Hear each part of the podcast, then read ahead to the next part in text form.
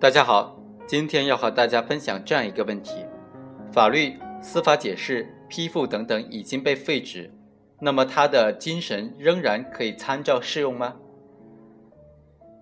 我们常常可以在判决书当中看到某某法律、某某司法解释或者批复虽然已经废止了，但其精神仍然可以参照适用。类似这样的裁判理由在判例上非常多见。但是我认为这是非常不可取的，因为它是对法治造成极大破坏的一种行为。我们可以想象一下，如果法律、司法解释、批复已经被废止了，但是它的精神，也就是它的条款、它的逻辑，仍然可以继续适用，那么许多原本被废止的司法条文其实就已经是满血复活了，甚至原本没有的规定也可以堂而皇之的开花了，严重违背了最新法定的原则。其实稍作思考就可以知道，这种理由根本就站不住脚。